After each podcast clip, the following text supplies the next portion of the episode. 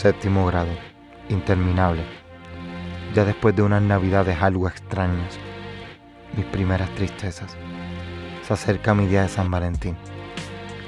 Mi madre era maestra y solía buscarme cuando me enfermaba. Me entraban unos dolores en la escuela, especialmente ese año.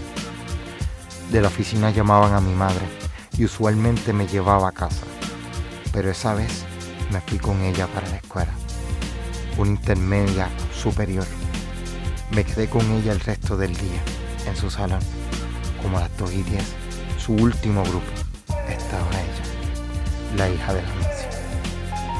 Entró y aquel palpitar en el corazón jamás lo olvidaré. Esos hermosos ojos tan profundos, llenos de vida, entre su caminar, una estela de luz de su aura entera por primera vez alcancé a distinguir los colores de la interna. Impresionado, enamorado de aquel hermoso ser. Con ella viví tan bellos momentos. Mi primera cita, el cine, la atención a todo excepto a la película. Cada movimiento, cada segundo, compartiendo en aquella sala oscura de cine conmigo llenada de luz por nosotros compartirla, atando sueños con olor a pubertad. Yo le hablaba en mi mente, pues las palabras se me enmudecían y me quedaba sin ellas, me quedaba sin él. Actividad cardiovascular totalmente descontrolada y comprometida.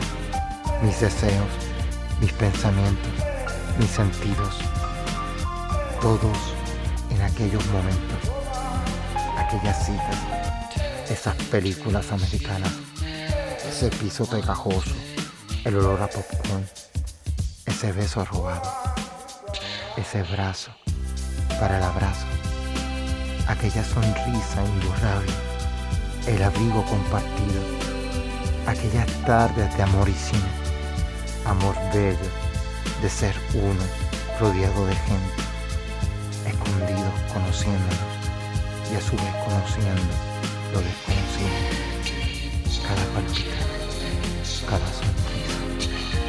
Gracias a ti,